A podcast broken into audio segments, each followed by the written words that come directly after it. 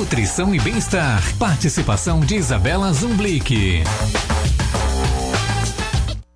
Oi, Isabela, boa tarde, está nos ouvindo? Boa tarde, estou sim. Então, hoje o nosso tema é sobre pessoas celíacas. O que seria é, essa doença? O que, que as pessoas que têm essa doença precisam, por exemplo? É, então, a pessoa celíaca tem a doença celíaca, né? Essa doença ela é, é uma doença autoimune e significa que os nossos anticorpos, que deveriam fazer a defesa né, do nosso corpo, eles acabam atacando o nosso próprio corpo. E nesse caso da doença celíaca, essa, esse ataque é desencadeado pela ingestão do glúten, né?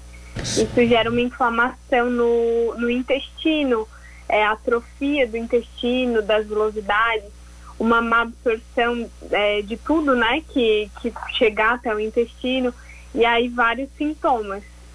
Certo. E existem sinais ou sintomas para esse tipo de doença?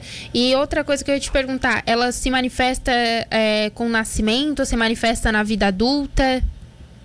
Então, existem alguns sintomas é, clássicos, digamos assim, mas hoje em dia também é, existe a doença celíaca não clássica, então não necessariamente vão, vão existir esses sintomas, mas os mais comuns é diarreia crônica, ou, ou o contrário, assim, a prisão de ventre crônica, digamos que os dois extremos, é, dor abdominal, distensão abdominal da barriga, né, sempre inchada, vômito, é, algumas pessoas assim que têm anemia sempre, que nunca o exame nunca melhora, tá sempre cansada, é, ou no caso até mais das crianças assim, aquelas pessoas que não crescem, que são desnutridas ou têm déficit de crescimento. É, também tem algumas outras doenças autoimunes que podem estar relacionadas e aí é, não deixam de ser um, um, sinal, que é, por exemplo, a dermatite herpetiforme.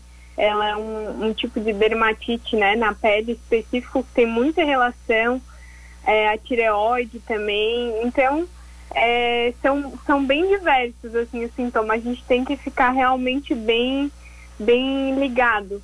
E como tu perguntou, ela não necessariamente vai aparecer assim na infância, é mais comum, né, em crianças, mas ela pode surgir em qualquer idade, na é, nas, nas pessoas adultas, nos idosos, então realmente tem que ficar de olho nos sintomas. E Isabela, existe, por exemplo, prevenção para esse tipo de doença? Não, né? Não, a princípio não tem nenhuma medida que, que previne ou que retarde né, a manifestação da doença.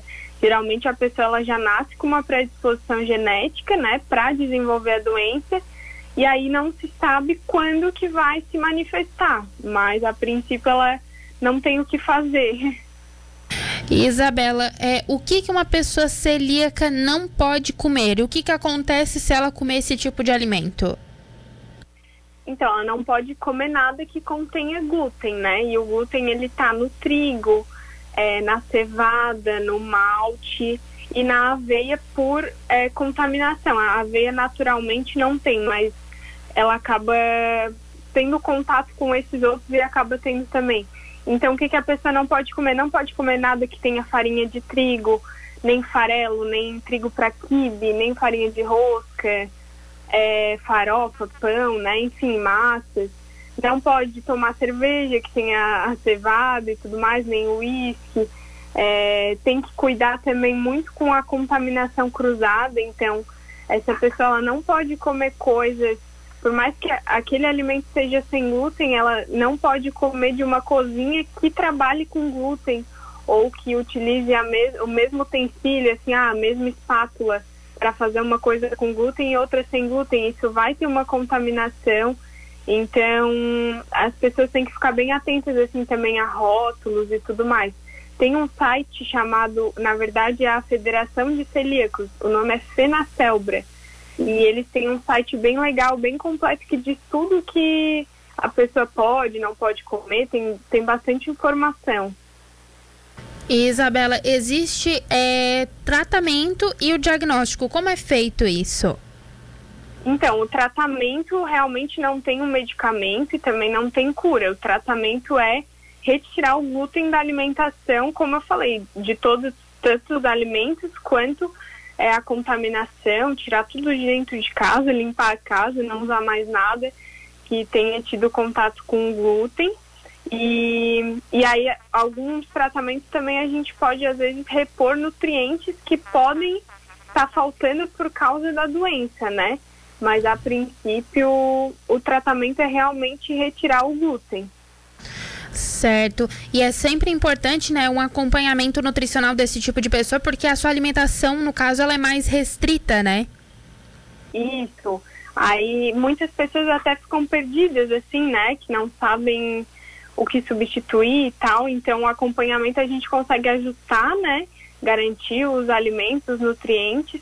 É, e a gente consegue também, principalmente, restaurar o intestino, né, a saúde do intestino e tratar algumas carências, como eu falei, que podem ser decorrentes da doença. Certo. Isabela, muito obrigada por participar mais uma vez aqui do Estúdio Cidade e até semana que vem. Eu que agradeço. Até a próxima.